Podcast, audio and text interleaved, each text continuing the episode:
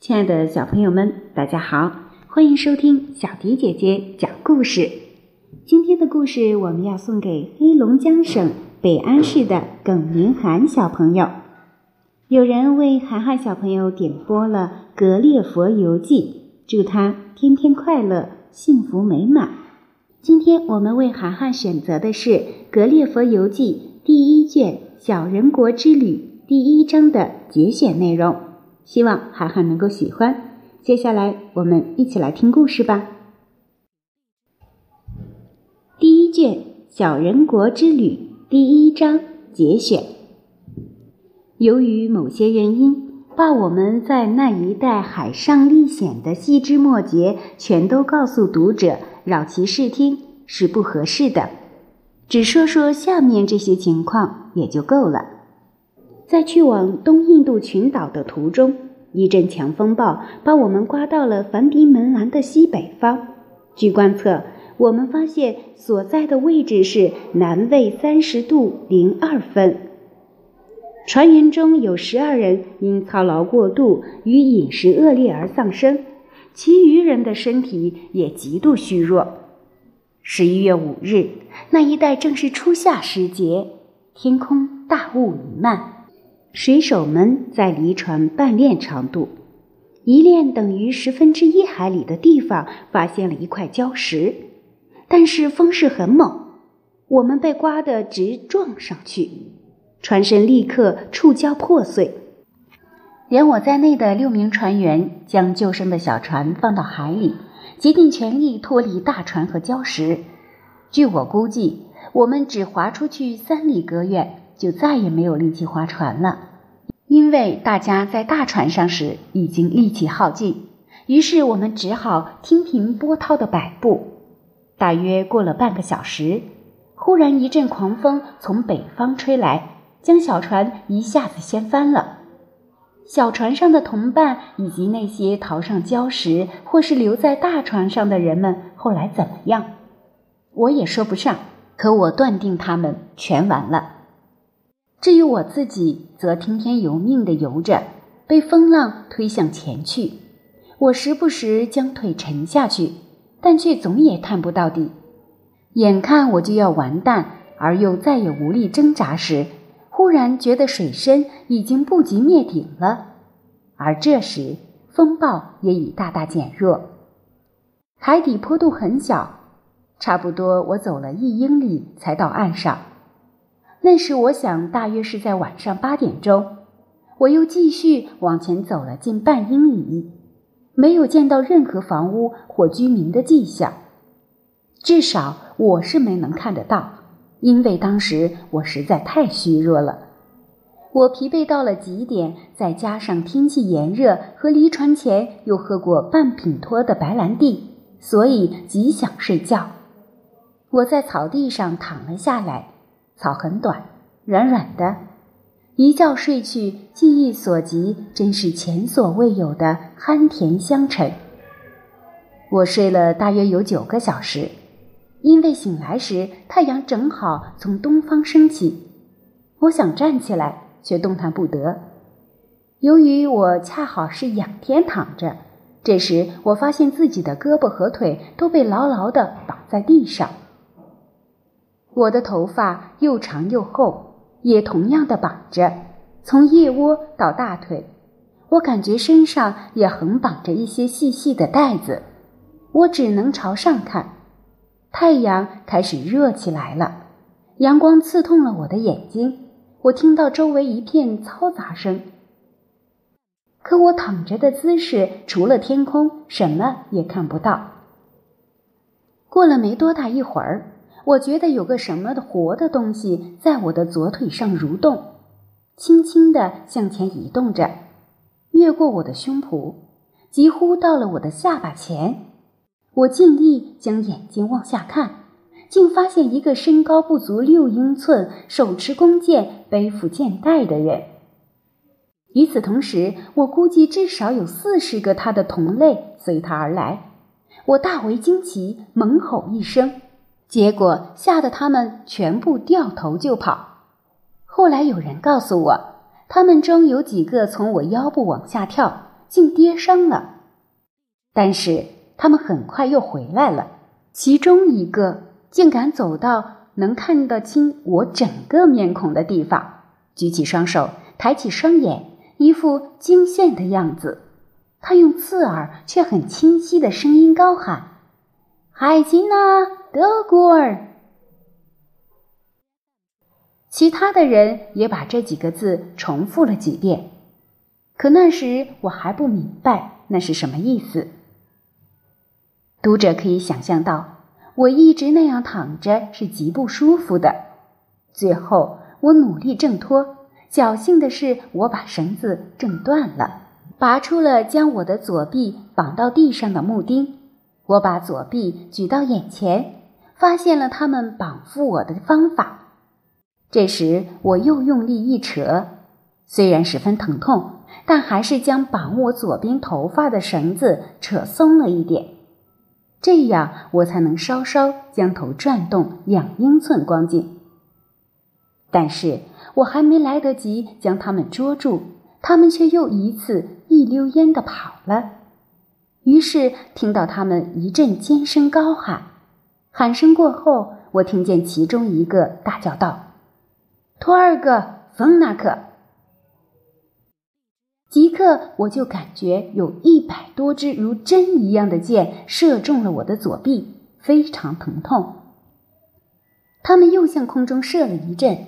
仿佛我们欧洲人放炮弹一般，我猜想许多箭是落到了我的身上，有些则落在我的脸上。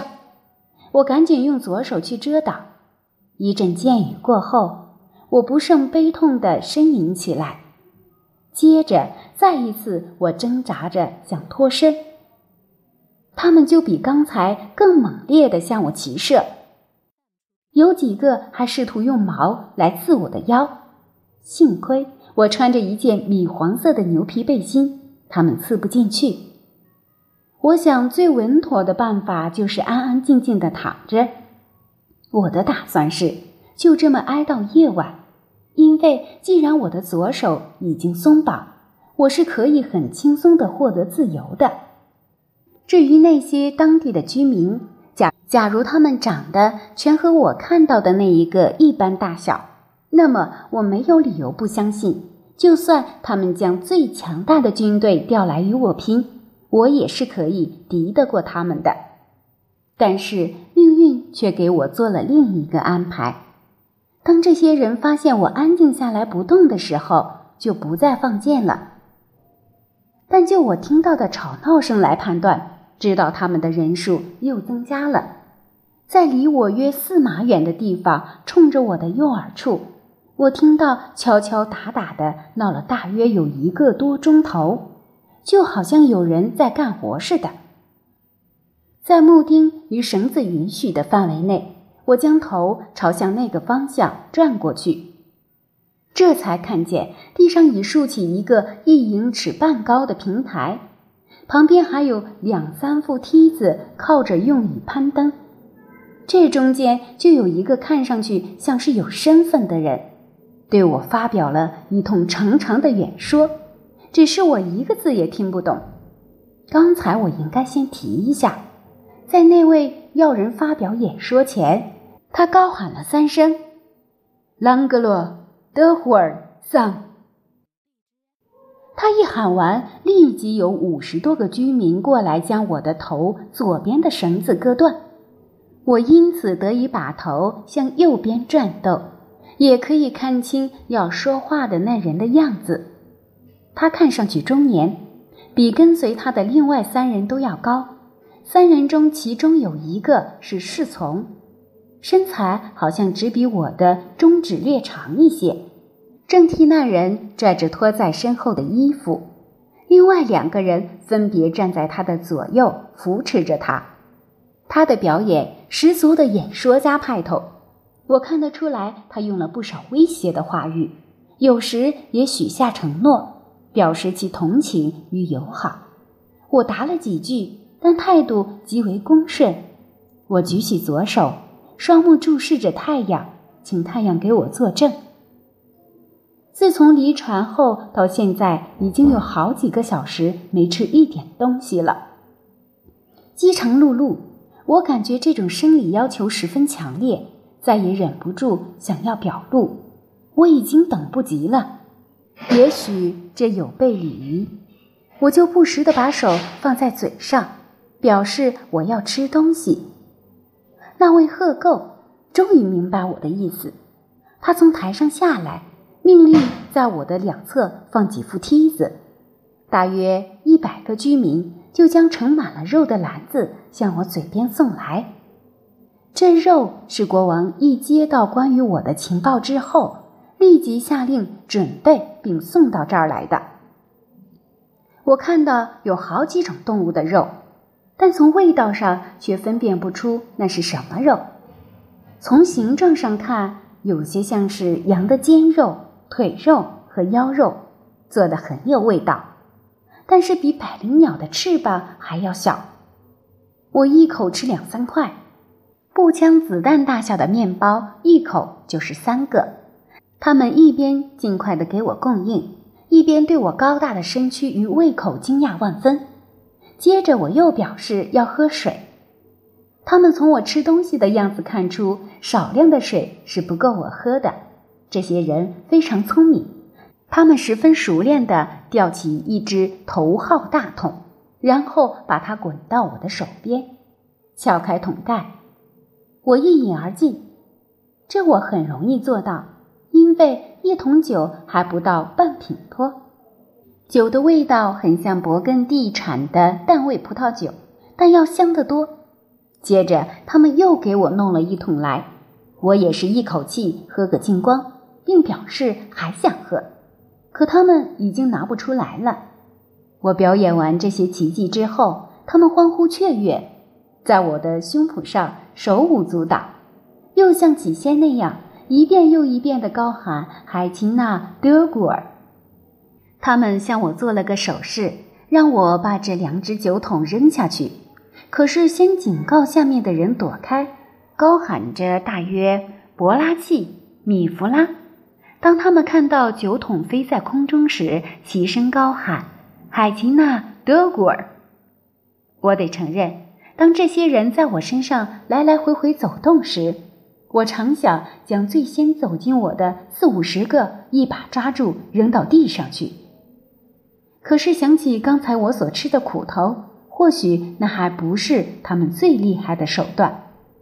我也曾答应对他们表示敬重。想到这些，我立即打消了以上的念头。再说，他们如此破费而隆重的款待我，我也应该以礼相待。然而私下里，我又不甚惊奇，这帮小人儿竟如此大胆。我一手已经自由，他们还敢在我身上走来走去，在他们眼中，我一定是个庞然大物。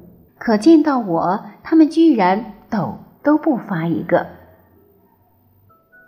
哈哈，小朋友，这就是小迪姐姐今天专门送给你的《格列佛游记》第一章的节选，希望你能够喜欢。小朋友们，如果有想听的故事，记得给我们留言。我们今天就到这里了，下期节目再见吧。